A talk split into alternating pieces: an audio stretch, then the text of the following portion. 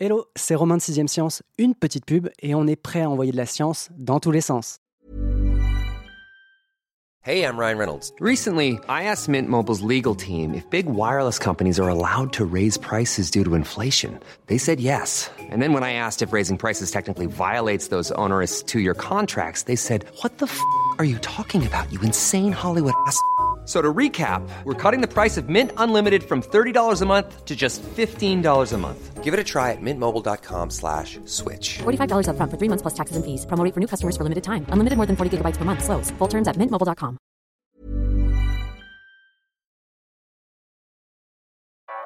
Vous écoutez 6ème Science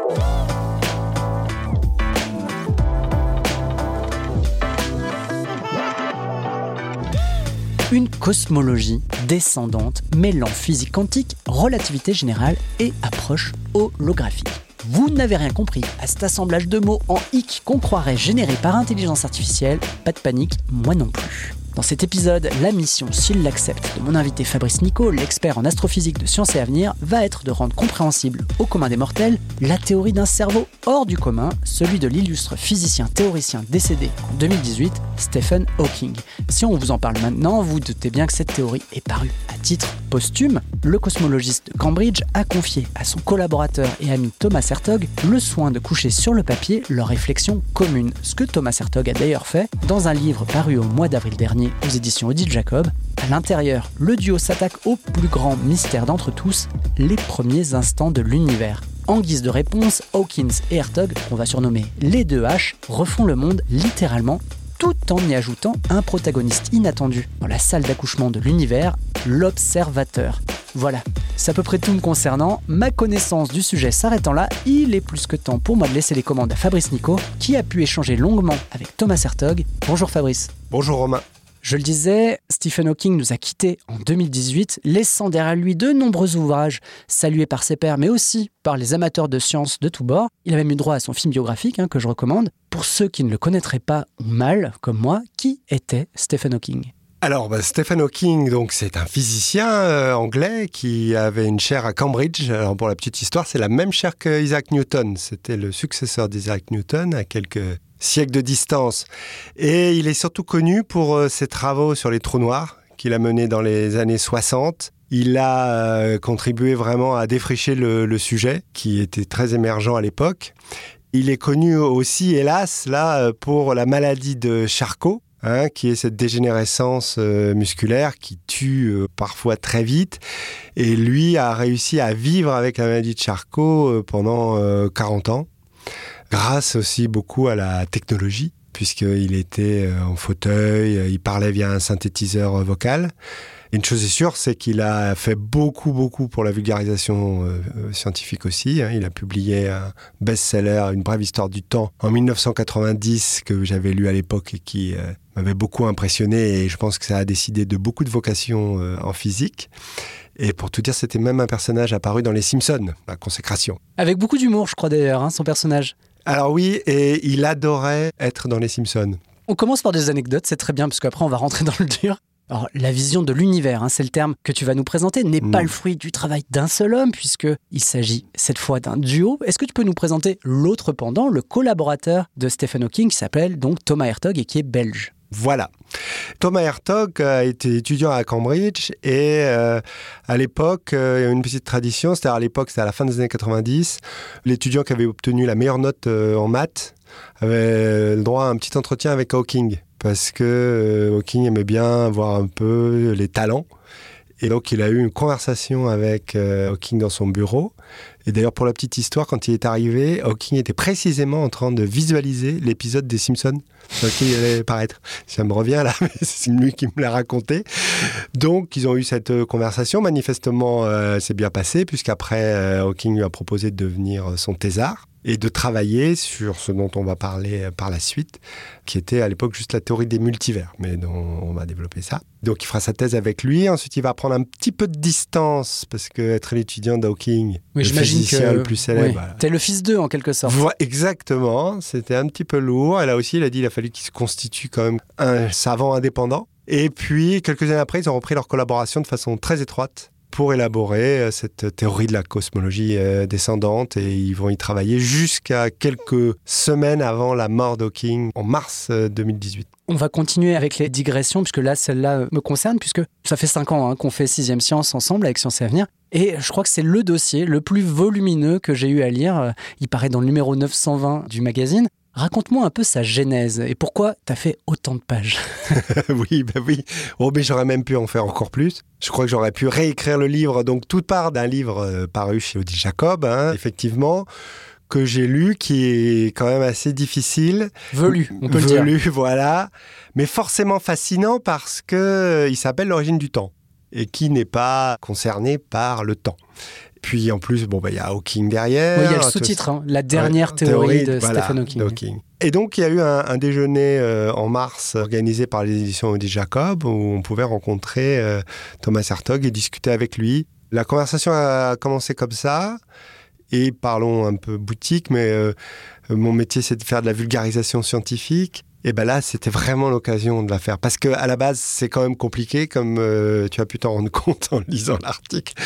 Et euh, c'était un, challenge vraiment euh, très, très intéressant d'aller au fond des choses. Et donc, quand Hertog a accepté le principe de me rencontrer, ça a été le top départ, puisque donc je suis allé le voir à, à Louvain. hein. J'ai passé une après-midi avec lui, les yeux dans les yeux, à lui poser toutes les questions que j'avais, sans honte. Et après, bah, on a juste envie d'écrire, parce que c'est passionnant. Mais c'est un travail, on va dire, euh, conséquent hein, de ton côté quand même, j'imagine. Ah, J'y ai passé, alors euh, tout en faisant des petites choses à droite à gauche, mais c'est deux mois, ouais.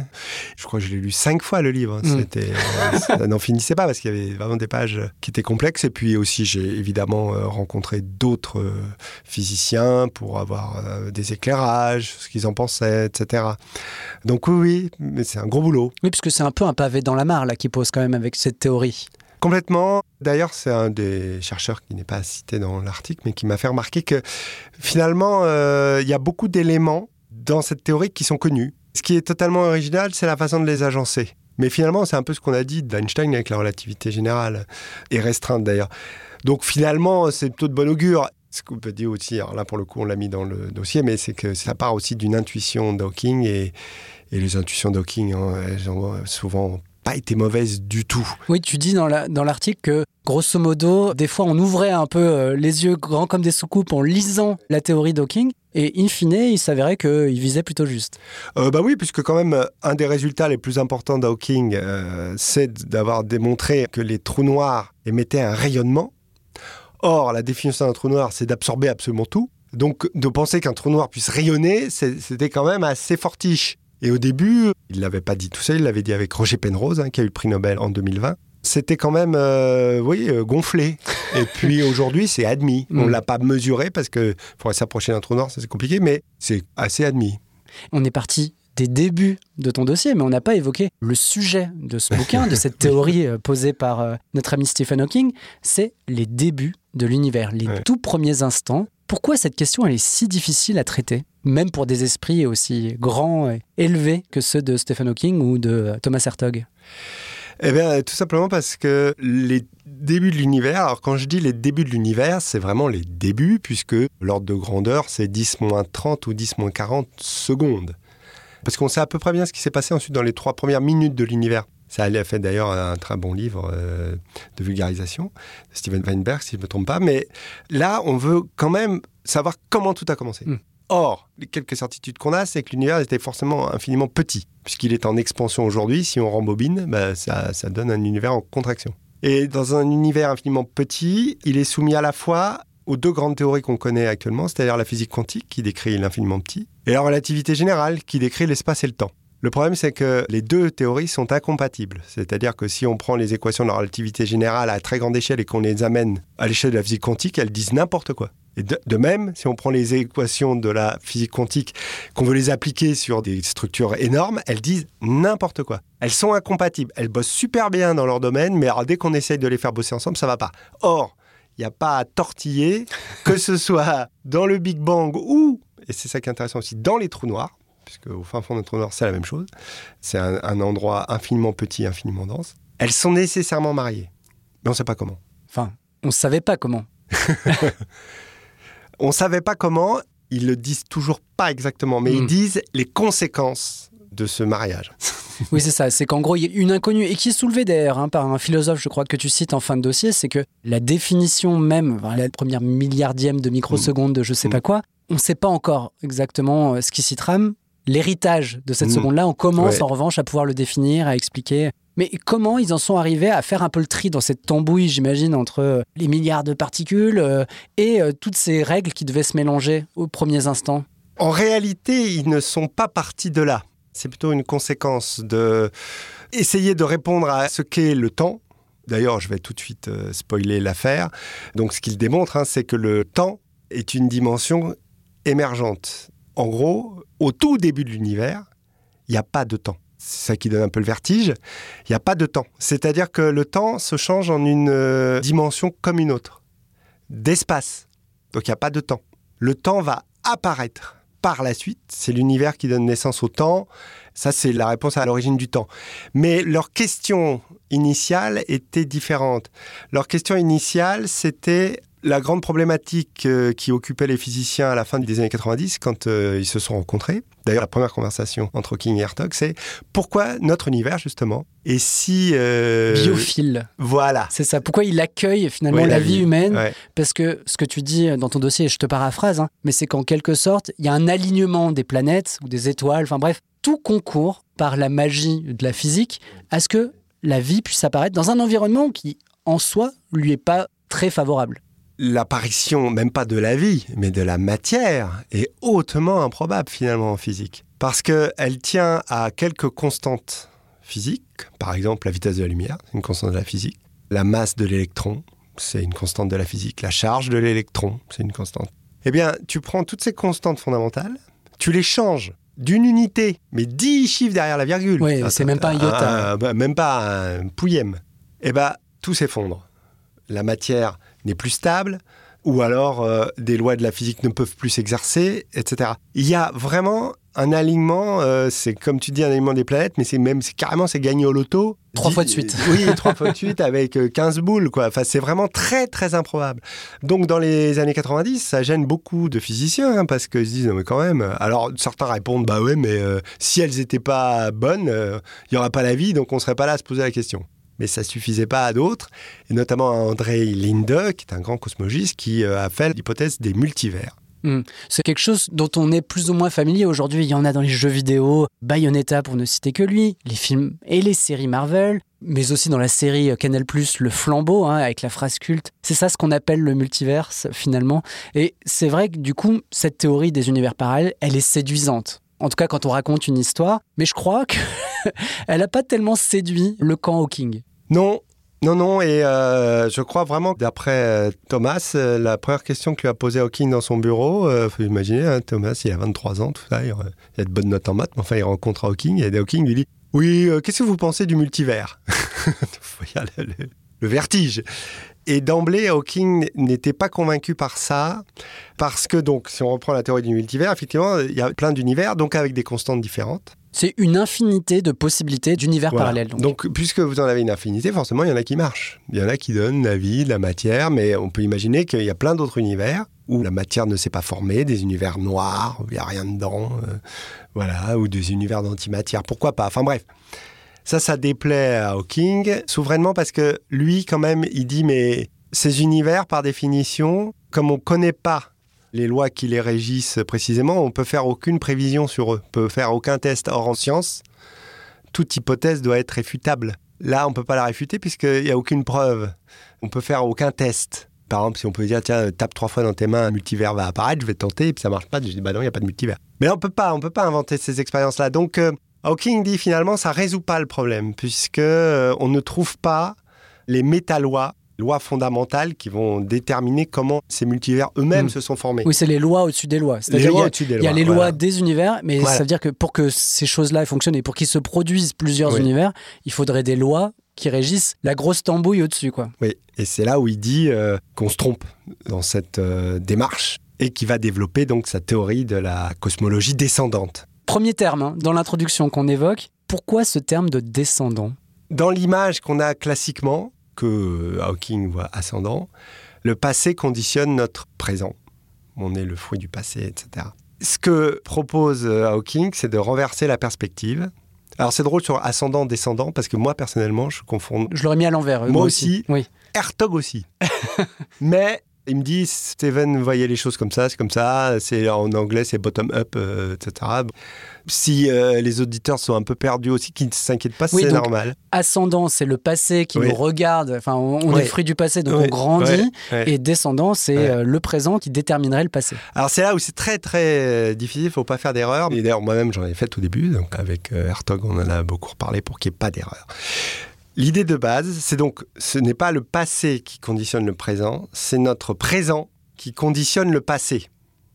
On pourrait croire que euh, ça veut dire le changer, non. Ça veut dire, si on reprend quand même l'idée des multivers, qui est pas idiote, puisque l'idée du multivers, elle vient de la physique quantique. Elle vient de l'idée que si on se met au niveau des particules, par exemple, une particule, elle peut passer par euh, 10 chemins à la fois. Et au final, quand nous, on va vouloir euh, savoir où elle est passée, elle va Choisir. choisir une. Mais théoriquement, et pour la physique quantique, elle passe par les 10 à la fois.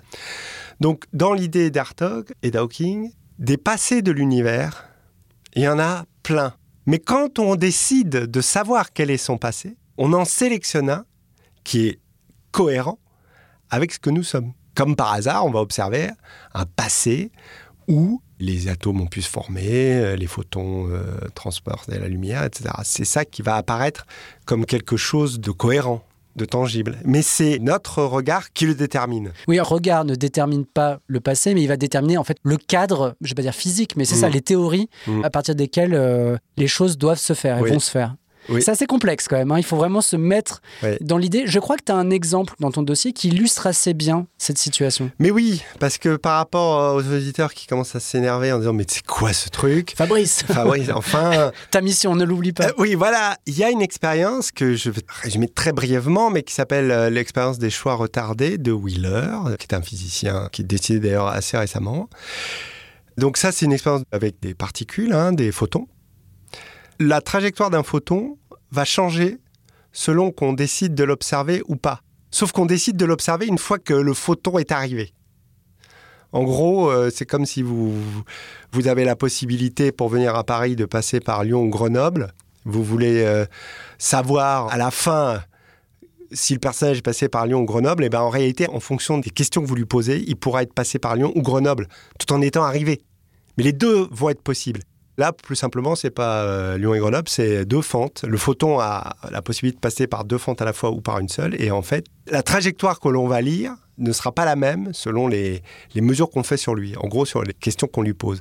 Son passé est influencé par la façon dont on le questionne, mais ça ne veut pas dire qu'il est changé, parce que ça veut dire qu'on peut remonter dans le temps. Hmm. Ça, euh, Hartog, attention, on remonte pas dans le temps, mais on sélectionne un passé cohérent.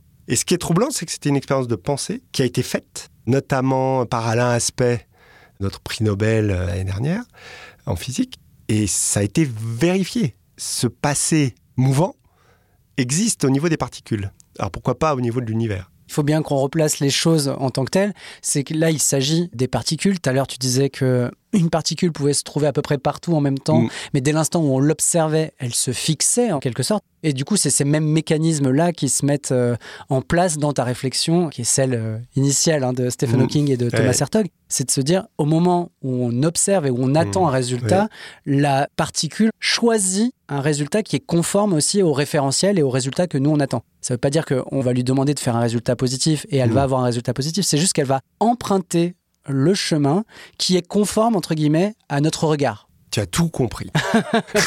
En fait, je replace ça parce qu'effectivement, là, on est vraiment sur des particules. Mais l'univers, dans ses tout, tout, tout premiers Ouais. instants, il obéit du coup à cette loi qui est Ouais. celle de la physique quantique. Oui. C'est moins le cas aujourd'hui, j'imagine.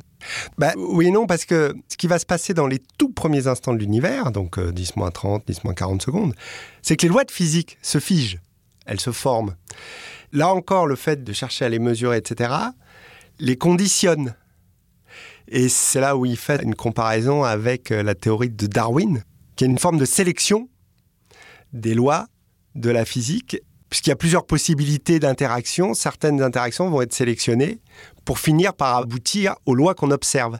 Mais elles sont bien elles-mêmes une forme de sélection avec euh, sa part de hasard, comme pour la théorie de l'évolution. La théorie de l'évolution, on ne contrôle pas tous les paramètres. Bah là, il y a eu la même chose au niveau de l'univers et nous les regardons.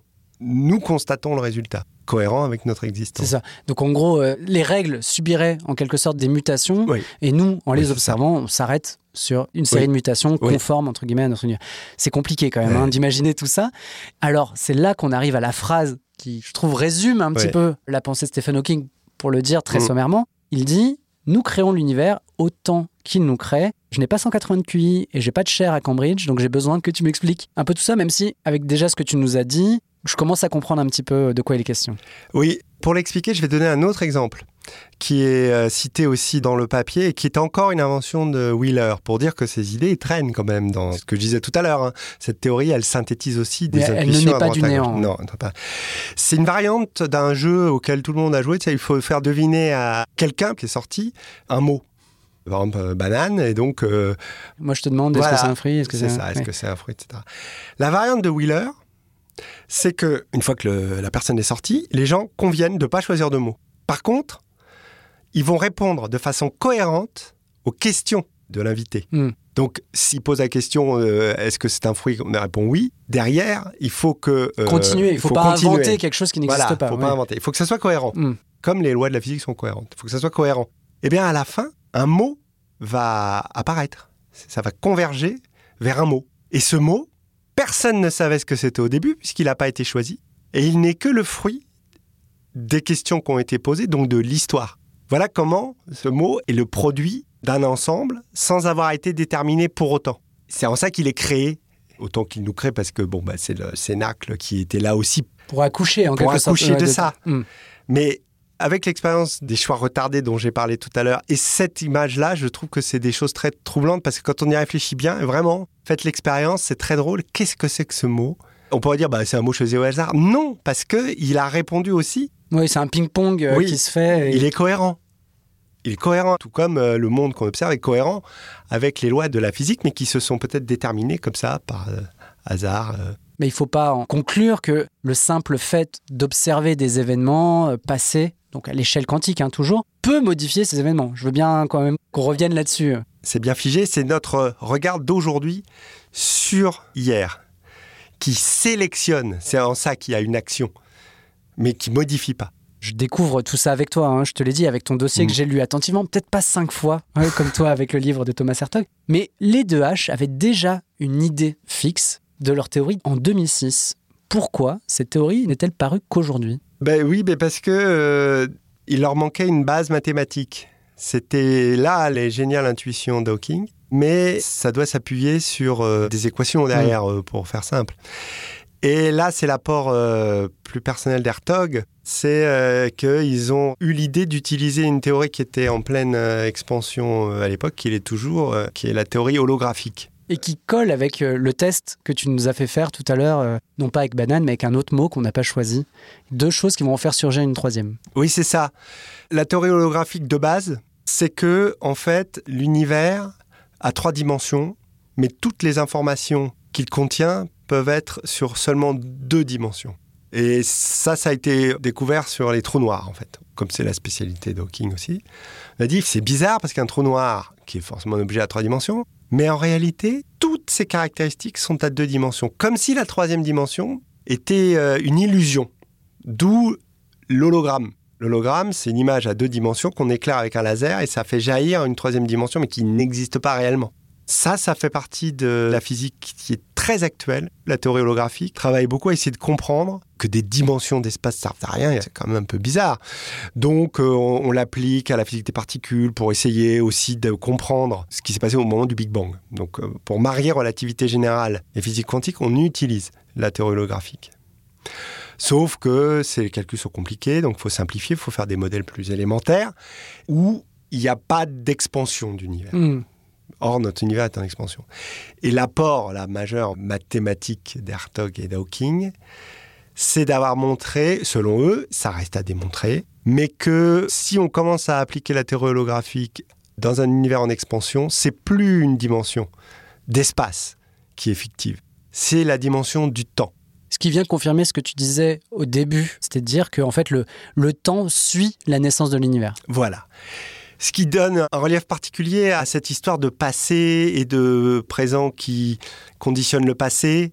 Et finalement, c'est assez séduisant intellectuellement de se dire que le temps, c'est pas une dimension comme les autres. Mm. On, on se déplace dans l'espace. Mais dans le temps, on se déplace que dans une direction et toujours à la même vitesse. Il y a un truc euh, spécifique. Et là, on le retrouve dans ce concept de temps qui émerge, où il faut admettre des choses aussi étranges que euh, un passé conditionné au présent. Moi, c'est quelque chose que je me disais, c'était de dire le temps précède à tout.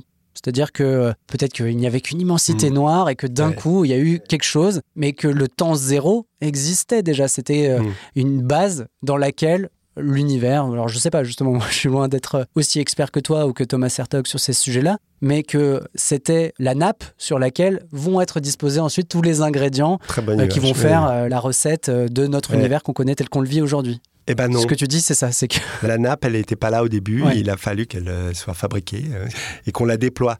Mais euh, on achève totalement, si tu veux, l'ancienne vision qui datait de Newton, où, où il y avait un temps universel. C'est-à-dire, en gros, il était midi partout dans l'univers. On savait déjà avec euh, Einstein que non, le temps est relatif, d'où le terme de théorie de la relativité. Il n'y a pas de simultanéité, euh, ça veut rien dire la simultanéité. Déjà, il avait donné un seul coup au temps. Mais Hawking et Hertog, eux, disent carrément, mais le temps est une forme d'illusion. Une fois qu'on a dit ça, le temps est une forme d'illusion. Comment le petit monde des cosmologistes, à savoir donc les, experts des règles qui régissent l'univers, ont réagi à cette dernière patate chaude en quelque sorte hein, de Stephen Hawking? Je me suis demandé comment j'allais être reçu en posant mes petites questions. Et en réalité, j'ai été reçu avec beaucoup de bienveillance, parce que l'aura de Stephen Hawking est réelle. Ses intuitions, on les écoute. Et ensuite, on reconnaît que de toute façon, il parle d'une terra incognita, qui est ce premier moment du Big Bang. Et il tente de marier aussi, euh, puisqu'il s'intéresse à ces moments-là, la relativité générale, la physique quantique, ce qu'on n'arrive pas à faire. Donc de toute façon, personne ne peut leur dire frontalement non, c'est pas ça, euh, marche pas comme ça, puisqu'il n'y a pas. Il y a des alternatives, mais qui ne sont pas plus prouvées. Et ensuite, la démarche intellectuelle euh, est jugée souvent très séduisante. C'est-à-dire, euh, j'ai interviewé un spécialiste de l'holographie qui s'intéresse pas aux mêmes questions qu'Hertog, mais qui a juste, entre guillemets, validé leur idée de ce temps qui émerge. Il m'a dit, oui, c'est malin. faut aller au bout, faut faire les calculs, mais c'est drôlement malin. Donc, euh, ça n'est pas du tout un, refus ou quoi que ce soit. Par contre, c'est très compliqué, comme euh, on vient de le comprendre. Les scientifiques sont comme nous quand même. Il leur faut du temps pour, euh, pour assimiler. Et Hartog lui-même, il, trépigne. hein. Il attend. Il y a un congrès en octobre, je crois, pour commencer à en discuter. J'imagine qu'il a qu'une envie, c'est finalement peut-être pas qu'on le contredise, mais qu'on teste sa théorie. Si, si, même les contredisent, mais, euh, mais qu'on teste, qu'on propose des tests aussi, qu'on en discute. Il apporte un truc énorme, parce que, mine de rien, il résout les débuts de l'univers, parce qu'il dit qu'il n'y avait pas de temps. Quelle suite donner finalement à cette théorie qui a été posée là au mois d'avril? Tu dis que des tests peuvent être menés, mais qui va éprouver cette théorie? La confronter, si on peut le faire, hein, aux limites du réel et peut-être justement l'opposer à d'autres théories. C'est quelque chose d'ailleurs de très intéressant, c'est que Hertog, qui évidemment est un scientifique, euh, propose des tests. Il surveille beaucoup la théorie holographique appliquée au trou noir. Parce que, encore une fois, la problématique au cœur du Big Bang est la même que la problématique dans un trou noir. Donc, tout ce qu'on a dit là, on pourrait le raconter sur l'histoire du trou noir. Et sinon, un autre test qu'il propose que je trouve très intéressant, parce qu'on parle souvent, c'est la constante de Hubble. La constante de Hubble, elle mesure le taux d'expansion de l'univers. Et euh, on s'entend pas bien actuellement, il y a une vraie controverse. Il la calcule aujourd'hui, en gros, enfin, euh, en regardant des étoiles pas loin. Et puis, il la calcule euh, 380 000 ans après le Big Bang, grâce au fond diffus cosmologique, bah, donc très près du Big Bang. C'est une constante. Donc, une constante, elle est constante. Hmm. Eh ben, elle n'est pas constante. Elle diffère entre les deux. Et il y a des barres de mesure, d'erreur, hein, mais même euh, en tirant un peu, n'arrive pas. Les deux valeurs ne sont pas cohérentes. Elles sont pas très différentes. Sans ça, on aurait pu dire, il y en a qui s'est trompé, mais elles sont pas cohérentes. Je veux pas forcément lancer un nouvel épisode dans l'épisode, mais pourquoi l'expansion de l'univers devrait être constante? La constante de Hubble devrait être constante. L'expansion ne l'est pas. Elle s'accroît actuellement. Mais il reste ce facteur de proportionnalité qui est la constante de Hubble et qui n'est pas censée, euh, elle, varier. Ok. Hein, ça ne veut pas dire que la vitesse ne va pas augmenter. L'accélération ne va pas augmenter, mais la constante, elle... Oui, l'un des éléments de l'équation Oui. qui permet de mesurer ou de calculer l'expansion de l'univers, cet élément-là, il n'est pas censé Ah, bouger. non. Or. Il- voilà. Or, il bouge. Et pour Hertog, qui croit justement à une évolution des lois de la physique, même si elles sont censées s'être passées quand même très tôt. Mais lui, il trouve ça très intéressant, ce désaccord qui persiste sur les constantes de Hubble et pourquoi la loi de Hubble n'aurait-elle pas un peu évolué au fil de l'univers, ce qui irait avec une des lois de la physique pas figées. On revient là encore sur des choses que tu as placées un peu plus tôt dans l'épisode. On redonne cette phrase. Une cosmologie descendante, mêlant physique quantique, relativité générale et approche holographique. J'espère que vous y voyez au moins un peu plus clair. Si le défi a été relevé et réussi, n'hésitez pas à nous le dire avec des étoiles et un gentil commentaire dans l'application de podcast qui a vos faveurs. Quant à moi, bah déjà, merci Fabrice, merci à vous de nous avoir suivis jusqu'au bout. J'espère que vous avez suivi. Sinon, bah, je vous donne rendez-vous dans deux semaines pour envoyer de la science dans tous les sens. Et cette fois, on ne parlera pas de l'univers.